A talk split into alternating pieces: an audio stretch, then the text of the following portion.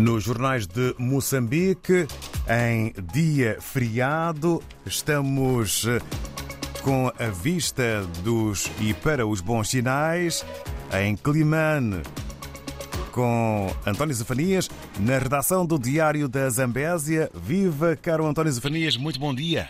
Bom dia, David Joshua, bom dia, ouvintes da RDP África. De facto, o país um, celebra hoje, o dia 7 de setembro, que é o dia da vitória como resultado dos acordos de Lusaka e em todo o país um, há celebrações e a província da Zambésia também não falha esta, esta regra, esta, esta regra nacional e, e deixem-me só dizer que uh, vão acontecer ou acontecem aqui na cidade de Climane as cerimônias uh, ao nível da província da Zambésia com a entrega de títulos honoríficos a alguns, um, uh, algumas personalidades. Este este ato vai ser dirigido pela secretária de Estado, mas também com a presença do governador da província da Zambésia.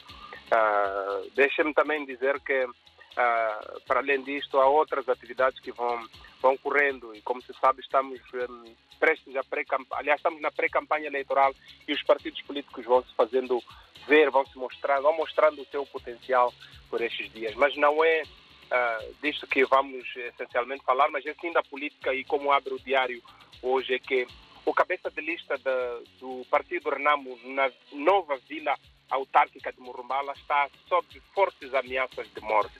O Diário da Zambésia tem uma carta que o Partido Renamo, ao nível do distrito de Murumbala, submeteu uma queixa, portanto, uma denúncia junto ao comando da Polícia da República de Moçambique, em que o seu membro, o seu cabeça de lista, que vai concorrer às autarquias de 11 de outubro, está sob fortes ameaças de morte. Tem tido, de acordo com a carta que temos uh, na nossa posse, tem tido visitas noturnas, chamadas de números desconhecidos e também uh, os seus parentes mais próximos têm passado por situações não muito boas. Por isso, a Renamo denunciou isto junto à polícia para proteger o seu cabeça de lista.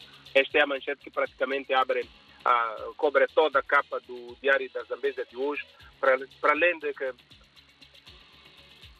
bandidos mataram um agente da polícia. É uma situação triste mesmo entre Murumbala e, e, Derre, ou seja, na zona de Gueriça, oh, elementos até agora não identificados terão alvejado mortalmente um agente da polícia uh, que depois tiraram-lhe a arma de fogo uh, numa perseguição e de acordo com o porta-voz da polícia, o efetivo naquela zona foi, foi reforçado para encontrar os tais miliantes que teriam assaltado um comerciante numa zona do interior e neste processo de fuga terão baleado este agente da polícia e neste momento o seu funeral provavelmente realiza-se hoje ah, aqui na cidade de Climane.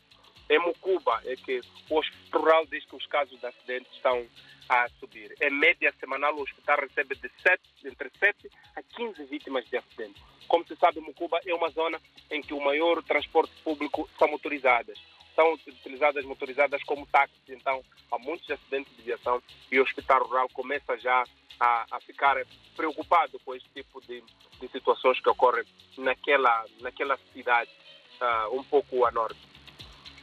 Recentemente, o governador da Zambésia, Pio Matos, fez entrega a meios, neste caso viaturas, a alguns serviços distritais de infraestruturas. Mas neste, neste, nesta entrega de meios, Pio Matos pediu para que estas viaturas que são compradas com apoio de parceiros não sejam utilizadas como, digamos, meios para fins ilícitos, como bebedeiras. O próprio governador alertou que não queria encontrar nem ouvir dizer que as viaturas que foram entregues ao, aos distritos estão nos restaurantes e bares no consumo de álcool com os seus condutores. Este é um apelo vigoroso que o governador da Zambésia deixou uh, diante dos, das pessoas que receberam os meios.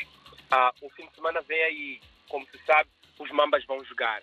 Vão jogar no sábado com o Benin, por isso o país todo está unido a favor dos Mambas. Um empate já é suficiente. E na Zambésia, em Climane em particular, as pessoas também têm fé de que os Mambas vão conseguir a qualificação para o CAN do próximo ano. David Joshua e ouvintes da RDP África, como dissemos, hoje é feriado mas uh, ao longo do dia nós continuamos atualizando os nossos internautas, também os nossos telespectadores, através do nosso www.diariodazambesa.co.nz e em todas as nossas plataformas sociais. Bom dia e na quinta-feira, a próxima semana, estamos aqui, se Deus quiser.